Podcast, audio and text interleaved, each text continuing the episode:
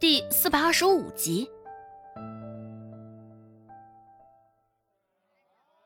周游桥也反应过来了，又是愤怒又是尴尬，脸上的颜色也是一阵青一阵红，下意识的回头看了一眼县令府，见那大门紧闭，周游桥这才松了口气。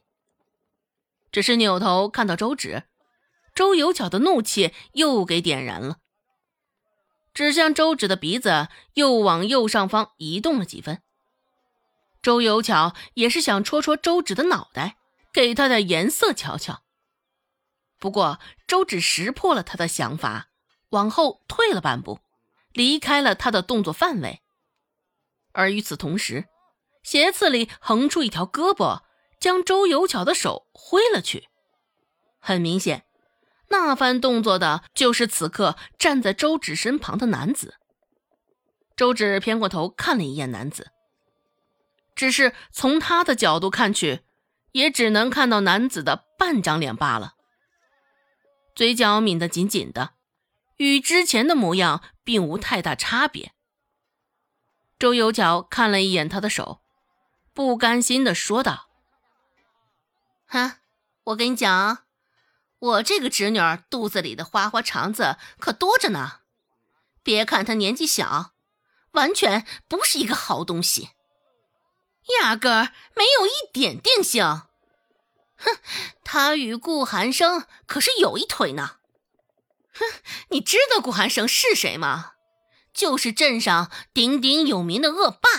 呵呵，你搅和上这么一滩浑水。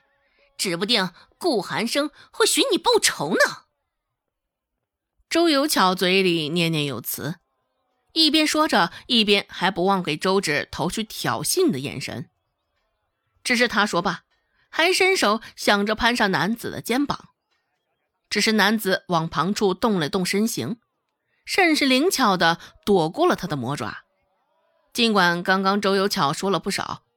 只是眼前的男子脸上的表情依旧是不为所动，直勾勾的盯着周有巧。周芷说道：“小姑母，你在外这般埋汰你侄女我，看样子也不是什么好的哦。胳膊肘不可往外拐，是个人都知道的道理。哼，怎么你这么一大把年纪了还不懂？”向前走了一步。周芷继续说道：“现在离开了周家，也不知道小姑母是如何过活的呢，真是让人操碎心呐。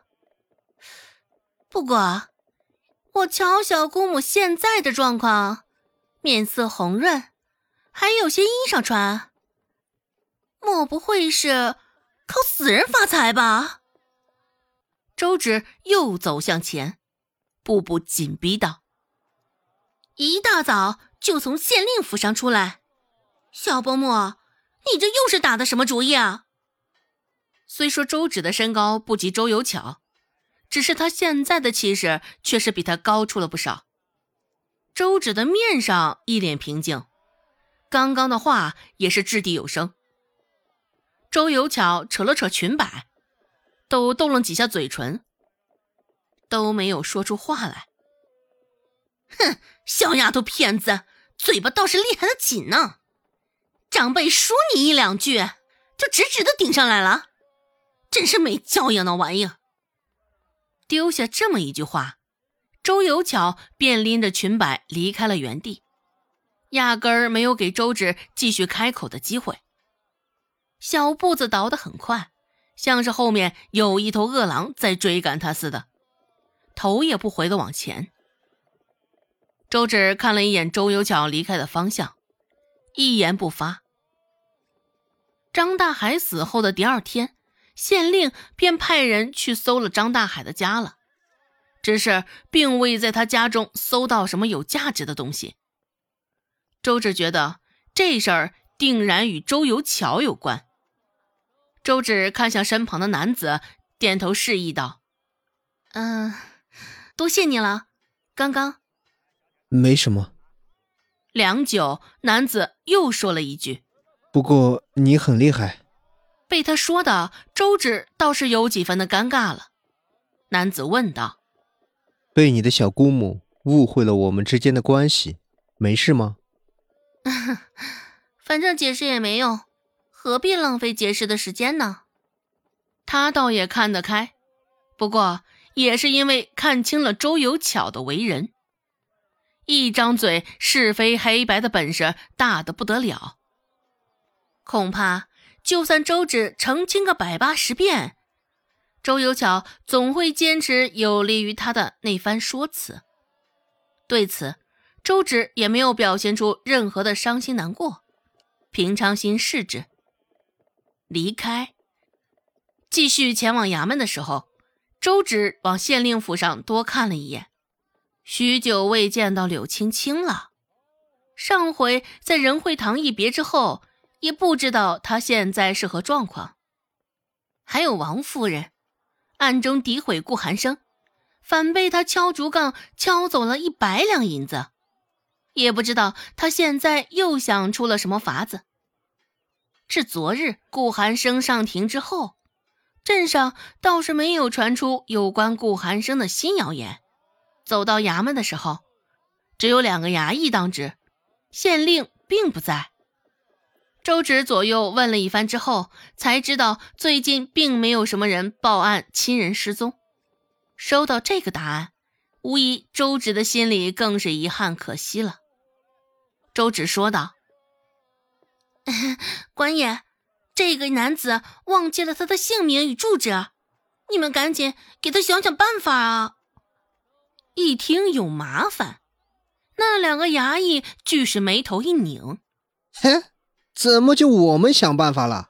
我们这可是衙门，不是什么难民收容所。”瞧他们两个人的反应，周芷也心生不悦，说道。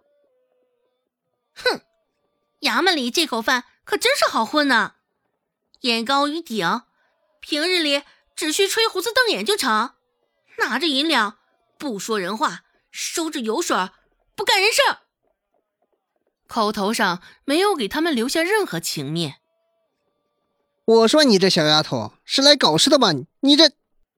不等衙役说完，周芷就开口说道：“嘿，怎么？”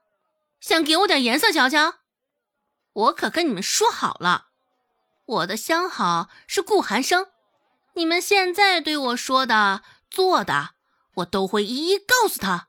到时候若是县令大人无法通过考科，哼哼，你们少不了功劳啊！